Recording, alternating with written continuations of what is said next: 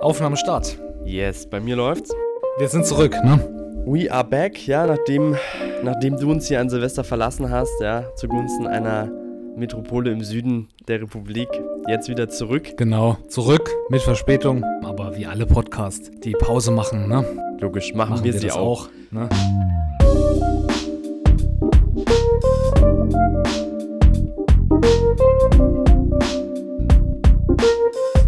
Uns heute viel vorgenommen und ich würde sagen, Viel vorgenommen. sogar Themen, die jetzt im ja, ersten Moment vielleicht keine Endorphinsprünge bei den bei unseren ZuhörerInnen verursachen. Aber ähm, ja, Felix, worüber wollen wir denn heute reden eigentlich? Voll, also wir hatten ja einen äh, guten Vorsatz, wie man das so hat, mit dem Öffrecht äh, zu starten. Ähm, heute unsere erste Folge im öffentlichen Recht, traumhaft. Und zwar sind wir hier dann doch, ja, man könnte sagen, eigentlich in einer, in einer Nische im Kommunalrecht tatsächlich.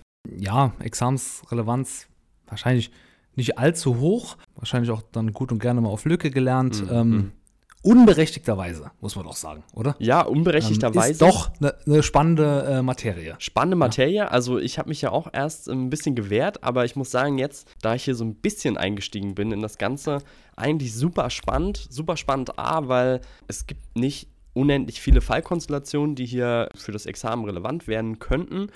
Und Überschaubar, ja. Genau, es ist überschaubar einerseits und andererseits super spannend, weil, also aus einer ganz praktischen Natur heraus.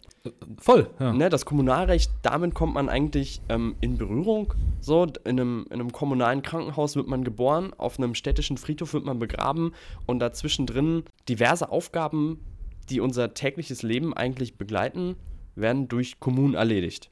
So, das Genau, die Daseinsvorsorge, ne? Strom, Wasser, Abwasser, Gas, Spaß. Kultur und Nahverkehr wollte Felix sagen, genau. Ähm, ja, Ja. also wenn es einen Es ist- direkten Kontakt mit staatlichem Handeln gibt, dann wahrscheinlich auf dieser kommunalen Ebene und deswegen für uns super spannend. Ähm, Voll, ja. Und Das ist ja für die einzelnen Bürger, Bürgerin ist das ja wichtig. Was, das ist ja auch das, was man, was man sieht vor der Haustür. Ne? Wie sehen die Straßen aus? Gibt es eine Sporthalle, ähm, eine Bibliothek?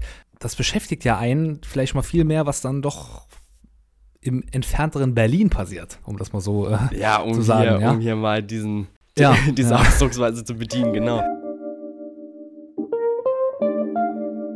Ja, aber wir haben uns da ja einen konkreten Fall heute rausgesucht. Vielleicht auch nicht der Fall, an den man hier zuerst denkt. Die Folge ist betitelt, ganz oben im Pad steht Folge 8, Rauchen im Gemeinderat.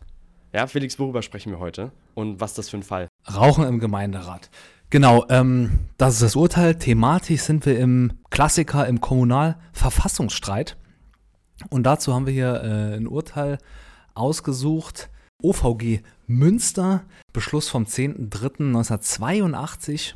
Ihr findet das der NVWZ 1983 ab Seite 485. Ja, kurzer, knackiger Sachverhalt eigentlich. Was, was ist passiert? Ja, das ähm, ist eigentlich fix zusammengefasst. Ähm, der Kläger hier, Ratsmitglied in der Stadt L, ist Nichtraucher und ja, möchte eigentlich gern, dass für Rats- und Ausschusssitzungen ein Rauchverbot angeordnet wird, weil er führt an, ja, dass ihm dieses Einatmen des Tabakrauches, ähm, dass das in seiner geistigen Leistungsfähigkeit, in seinem körperlichen Wohlbefinden beeinträchtigt. Das wurde schon mehrfach erfolglos von ihm im Rat beantragt und deswegen möchte er jetzt gegen den Bürgermeister vorgehen, ja, in der Funktion als Vorsitzender des Rates, um hier dieses Rauchverbot anzuordnen. Genau, also der hat ja schon mehr, äh, mehrmals versucht, Anträge zu stellen, erfolglos und jetzt sagt er, jetzt reicht's, jetzt will ich klagen. Ich suche mir gerichtlichen Rechtsschutz. Und dann müssen wir uns überlegen, wie, wie packen wir das denn ein in die VWGO, wie kriegen wir das hin? Yes. Das ist der sogenannte Kommunalverfassungsstreit. Warum? Wir haben einmal, ja, natürlich das Gemeinderatsmitglied ist ein, ein Teil des Organs Gemeinderat, das gegen ein anderes Organ streitet, und zwar den Bürgermeister. Yes. Ja? Und da müssen wir jetzt mal schauen, wie hier der Kläger zu seinem Ziel kommen könnte. Wir sind klassischerweise im Verwaltungsrecht, Verwaltungsprozessrecht, ja.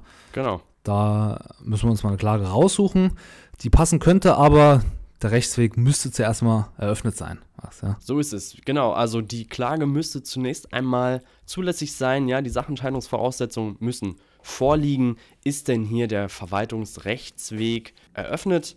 Wir finden keine aufdrängende Sonderzuweisung, also befinden wir uns in der Generalklausel 40 Absatz 1 Satz 1 VWGO. Wie sieht es hier aus? Genau, das ist ja äh, bekanntermaßen ist der äh, Rechtsweg hier eröffnet, wenn eine öffentlich-rechtliche Streitigkeit nicht verfassungsrechtlicher Art gegeben ist. Ja, und da ist, begegnet uns schon das erste kleinere Problem. Ja, wir müssen uns das immer vergegenwärtigen. Wir sind hier im, in einer Streitigkeit in einem, im, innerhalb eines Verwaltungsträgers. Ja, und da müssen wir uns jetzt überlegen, okay, eigentlich ist doch ja, der Rechtsschutz nach Artikel 19 Absatz 4 oder auch 40 VWGO konzipiert ähm, im Verhältnis Bürger-Staat, ja, oder beziehungsweise subjektiven Rechtsschutz subjektiver Rechte eines Rechtssubjekts gegenüber einem außenstehenden Dritten, mhm. ja. So, und da wird hier schon mal gesagt, okay, öffentlich-rechtliche Streitigkeit liegt überhaupt nicht vor, mhm. weil wir haben hier im Binnenraum eines, eines Verwaltungsträgers ausgestalteten Vorschriften, also hier dann die sächsische Gemeindeordnung oder die Gemeindeordnung eures Bundeslandes, das ist gar kein Recht, gar kein öffentlich, äh, öffentliches Recht. Mhm. Ja? Mhm. ja, das wird, das ist die sogenannte Impermeabilitätstheorie, wird heute nicht mehr vertreten. Die ist nicht mit Artikel 19 Absatz 4 Grundgesetz vereinbar. Auch die Regelungen im Innenbereich äh, des Verwaltungsträgers haben öffentlich-rechtlichen Charakter. Ich habe Fallbesprechung äh, gesehen, da wird das gar nicht mehr angesprochen. Ja. Diese Theorie kann man in einem Satz benennen und dann ist man auch schon durch. Ja, ja also klassischerweise wird man sich ja, wie man es aus der AG kennt, wahrscheinlich eher an die modifizierte Subjektstheorie halten. Genau, das wäre dann der nächste Schritt. Ja. Und äh, käme dann hier eben ja, zu der Analyse. Ne? Das Ganze ist öffentlich-rechtlicher Natur, wenn die streitentscheidenden Normen solche des öffentlichen Rechts sind, und das wiederum ist der Fall, ja, wenn sie einen Träger hoheitlicher Gewalt gerade in seiner Funktion als Hoheitsträger berechtigen, verpflichten oder organisieren. Und ja, das denke ich, kann man hier ziemlich eindeutig bejahen. Auf jeden ähm, Fall. Also Streitenschein sind ja die Normen der Gemeindeordnung. Die sind äh, öffentliches Recht. Zweifellos. Genau, so dass wir also zum nächsten Prüfungspunkt gelangen. Ja, das Ganze muss nicht verfassungsrechtlicher Art sein. Ähm, und jetzt könnte man ja hier daran denken, dass die Kommune ja eine verfassungsrechtlich herausgehobene Stellung hat, sage ich mal, also in, ähm, in ihrer sozusagen Funktion aus Artikel 28 Absatz 2. Aber schränkt uns das hier wirklich ein, Felix? Nee, es geht ja darum, ne, die Beteiligung unmittelbar im Verfassungsleben. Ähm, ja, das müsste man gar nicht ansprechen. Hier klar haben wir die Verfassungsgarantie, das ist Artikel 28 Absatz 2 Grundgesetz, aber wir reden ja sonst dann von Bundestag, Bundesrat. Also, das ist auch gegeben, der Verwaltungsrechtsweg ist eröffnet. Ja, hier ist dann immer so der Aufbau auch ein bisschen umstritten. Ich prüfe ganz gerne hier direkt das zuständige Gericht. Das ist 45, 46 VWGO sachlich und örtlich dann in eurem jeweiligen Landesjustizgesetz. Ja unproblematisch. Gehen wir direkt weiter zum ja, ersten kniffligen Punkt mhm. zur statthaften Klageart. Ja? ja. Ja, also die statthafte Klageart richtet sich ja klassischerweise nach dem klägerischen Begehren. Ja, also ähm, was strebt unser Kläger hier an? Der Streber, äh, der der Streber, genau. Der Streber. Der, der Kläger äh, strebt die Anordnung eines Rauchverbotes ähm, für Rats- und Ausschusssitzung an durch den Bürgermeister. Und die Frage ist, wie erreichen wir das Ziel? Wie erreichen wir das Ziel? Ja, ihr werdet euch schon denken, das, das läuft wahrscheinlich auf eine Leistungsklage hier aus, äh, heraus, weil begehrt wird ja tatsächlich schlicht hoheitliches Verwaltungshandeln. Aber man hat ja erstmal früher äh, vertreten, ist denn hier diese Streitigkeit wieder im, Hin im Hinterkopf äh, behalten hier? Wie gesagt, wir sind in einem Verwaltungsträger. Diese, diese Streitigkeit, passt die überhaupt in das System der Klagearten der VWGO? Ja? Oder ist das doch eine Klage sui generis? Ja? Hm. Eigener Art. Ja? Sui generis hier ja. immer gern Genau, immer aufschreiben. Ähm, das wurde früher vertreten, sogar auch hier vom wenn mich nicht alles täuscht, hier vom OVG Münster, aber ist ja auch egal. Ähm, wie gesagt, da die VWGO nicht für diese Innenrechtsstreitigkeiten ausgelegt ist, heute ähm, unproblematisch. Die äh, VWGO ist flexibel und kann auch so eine Streitigkeit regeln. Deswegen keine Klage äh, sui generis. So, dann ähm, geht's weiter. Ja, also wie gesagt, wahrscheinlich Leistungsklage. Man könnte jetzt oder kurz in einem Satz erwähnen, irgendwie Verpflichtungsklage könnte sowas in Betracht kommen. Aber da immer dran denken, so internes äh, Verwaltungshandeln hier hat keine Außenwirkung. Ja. Es gibt gar keinen Verwaltungsakt, Genau. ja, der irgendwie zustande kommen könnte. Deswegen ähm, sind wir in der Leistungsklage, die ja nicht geregelt ist ähm, in der VWGO, sondern aber äh, vorausgesetzt, ja, wie zum Beispiel im äh, 43, ja, Absatz 2, Satz 1. Ja, soweit so gut. Also wir können sozusagen das klägerische Begehren hier im Wege der Leistungsklage erreichen, sodass wir eigentlich ja relativ zielstrebig zum nächsten Punkt schreiten können, nämlich liegt denn eigentlich Klagebefugnis hier vor? Ja, Klagebefugnis des Ratsmitgliedes und das richtet sich nach der Möglichkeitstheorie hier analog, Paragraph 42 Absatz 2 VWGO. Das bedeutet, die Klage ist nur zulässig, wenn der Kläger geltend macht, durch den Verwaltungsakt oder seine Ablehnung oder Unterlassung in seinen Rechten verletzt zu sein. So jetzt ähm, darf man natürlich nicht die Begründetheit vorwegnehmen. Also im Rahmen dieser Möglichkeitstheorie müssen wir eben feststellen, wird denn der Kläger ja in seinen ähm, subjektiv öffentlichen Rechten verletzt, beziehungsweise ist diese Verletzung ja bei verständiger Würdigung zumindest nicht schon von vornherein unter einen in Betracht gekommenen Gesichtspunkten ausgeschlossen. So, wie ist da hier die Sachlage und vor allem siehst du hier eigentlich noch ein Problem, was man auf jeden Fall ansprechen sollte. Genau, ähm, zentraler Punkt hier in der Zulässigkeit. Zweck ist natürlich Ausschluss von, von Popularklagen. Ähm, wir brauchen ein subjektives Recht, das hier irgendwie dem, dem Kläger zustehen könnte. Ja, da ist wieder die Besonderheit, wie schon eingangs erwähnt, wir haben einen ähm, Organteil. Ja, und da müssen wir uns fragen, das handelt ja eigentlich äh, im Interesse des, des Organs, des Gemeinderats Mhm. kann überhaupt diesem ein subjektives Recht zustehen? Das ist unsere Frage, die wir uns, uns hier stellen müssen. Hm. Ja? Also ich würde erstmal sagen, ne, wenn wir dieses ähm, interne Handeln des Organteils haben, ganz objektiv betrachtet, hat das keinen subjektiven Charakter. So, das, das wäre mein erster Gedanke. Mhm. So, gerade dieses Handeln im Interesse des Organs, so, das wäre jetzt mein erster Eindruck, hat ja keine subjektive Komponente. Ähm, aber äh, man hat ja sozusagen einen Weg hier rein gefunden. Ne? Also man hat einen Weg darüber gefunden, dass man sagt, äh, die organschaftliche Rechtsposition, ja, die wird subjektiviert.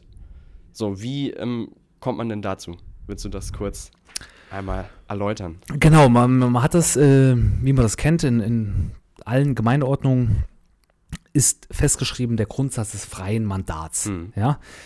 Ähm, wenn wir das hier mal für die sächsische Gemeindeordnung haben, dann ist das, dann ist das der 35, wenn mich nicht alles täuscht, Paragraph 35. Absatz 3, Satz 1. Genau. Ähm, dem einzelnen Gemeinderatsmitglied werden hier natürlich einzelne ähm, Wahrnehmungsrechte zugeschrieben. Ja. Wahrnehmungszuständigkeiten. Ja, der muss ja irgendwie teilnehmen an der äh, Geme äh, Gemeinderatssitzung, muss da sich einbringen im Diskurs und muss da an der, der politischen Willensbildung mitwirken. Ja, Mhm. also es besteht eine Pflicht zur Aufgabenerfüllung.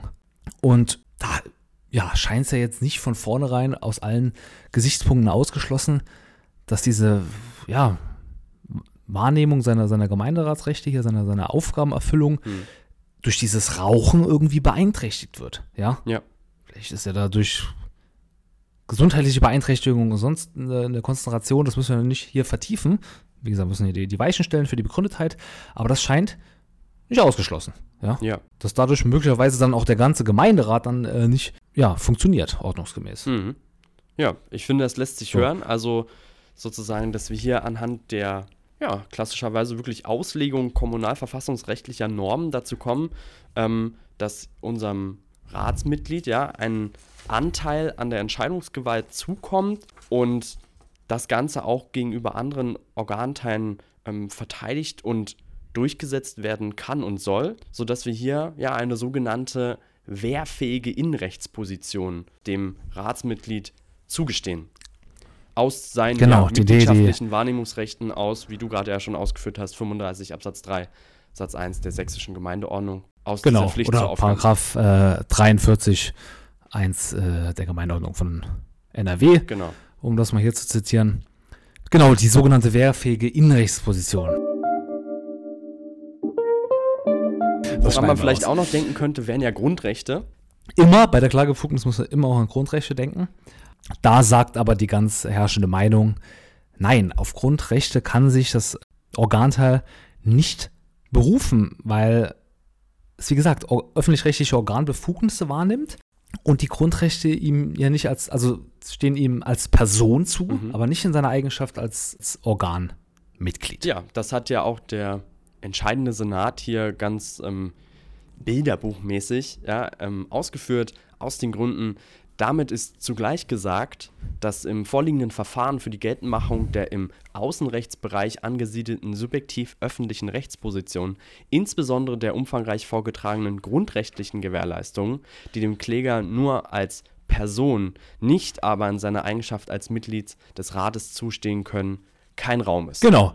Ähm, dass das nochmal abschließend klargestellt. Aber wie gesagt, wir haben hier auf jeden Fall eine mögliche Rechtsverletzung in diesen, in diesen Wahrnehmungszuständigkeiten. Ja? Ja, ich würde vorschlagen, wir schreiten auch direkt voran und suchen nach dem richtigen Klagegegner. Klassischerweise würde ich hier ja erstmal an 78 VWGO denken, ja, und an das Rechtsträgerprinzip, aber das Ganze gestaltet Ja. sich hier etwas anders. Genau, das äh, findet äh, im, im Kommunalverfassungsstreit keine Anwendung, das Rechtsträgerprinzip. Warum? Gegenstand des Verfahrens ist nicht Rechtsbeziehung zwischen Verwaltungsträger und Bürger, sondern Organ und Organteilen, die halt eigene Rechte besitzen und daher selbst Rechtsträger sind. Deswegen ist die Klage hier regelmäßig gegen denjenigen zu richten, äh, wem gegenüber der Anspruch durchgesetzt werden soll. Ja.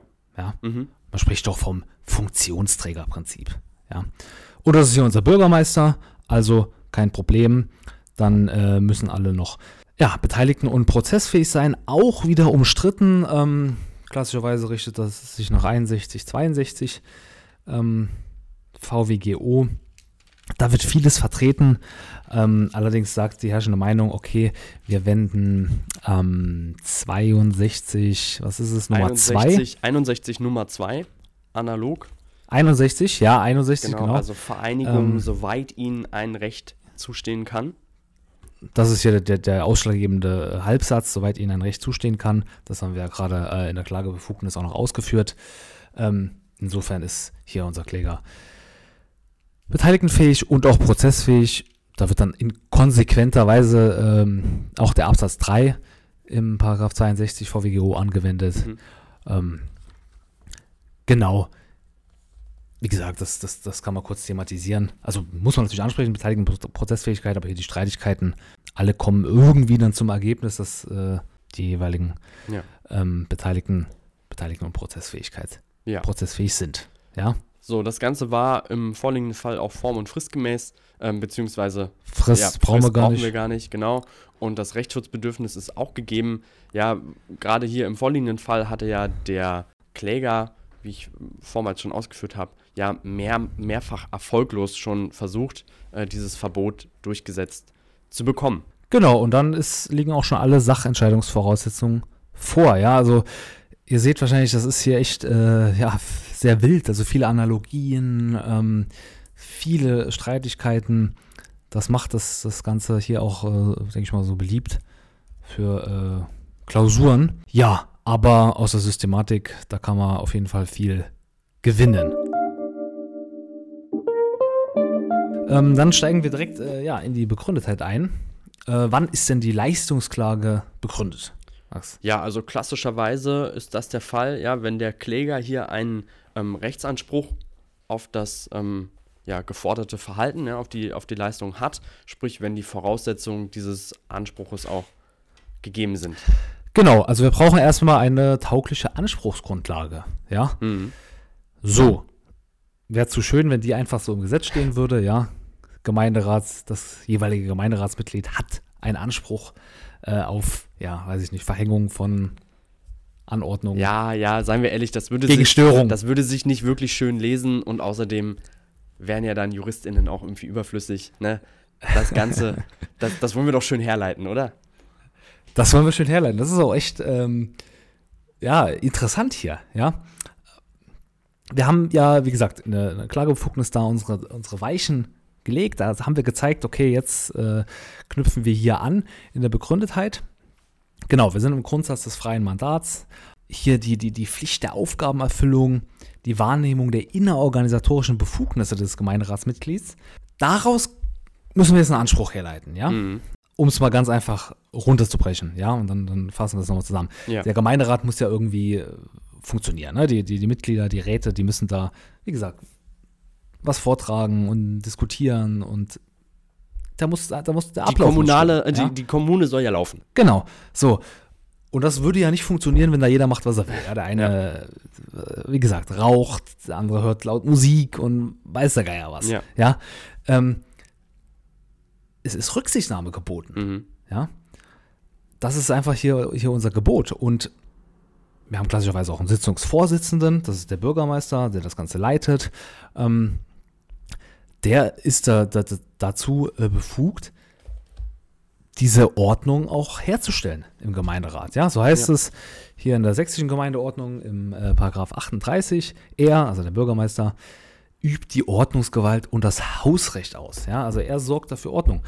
Und wie gesagt, aus diesem, diesen, diesem, dieser Pflicht zur Aufgabenerfüllung des einzelnen Gemeinderatsmitglieds, der Wahrnehmung hier der, der Befugnisse im Gemeinderat, resultiert dann in Verbindung mit diesem Ordnungsrecht des, äh, des Hausmeisters, genau, äh, des Bürgermeisters, äh, ein Anspruch, Störungen zu beseitigen, Ja. die den ordnungsgemäßen Ablauf ähm, des Gemeinderats beeinträchtigen. Wir sprechen klassischerweise wieder hier sehr schön vom innerorganisatorischen Störungsbeseitigungsanspruchs. Traumhaft. Ja. Wirklich traumhaft. Und schön hergeleitet. Ha. Haben wir da auch irgendwie eine Abkürzung für so? Mhm. Naja, ne? Weil der Folgenbeseitigungsanspruch, äh, zum Beispiel schön FBA, ne? das lässt sich gut hören. Ja, ja, Ähm, ja. Aber das kriegen wir hier nicht hin. Gut. Ja, gut, also Das ist jetzt- schön hergeleitet und wir besinnen uns auf die Kernfrage, ähm, die ja im vorliegenden Fall dann denklogisch sein muss.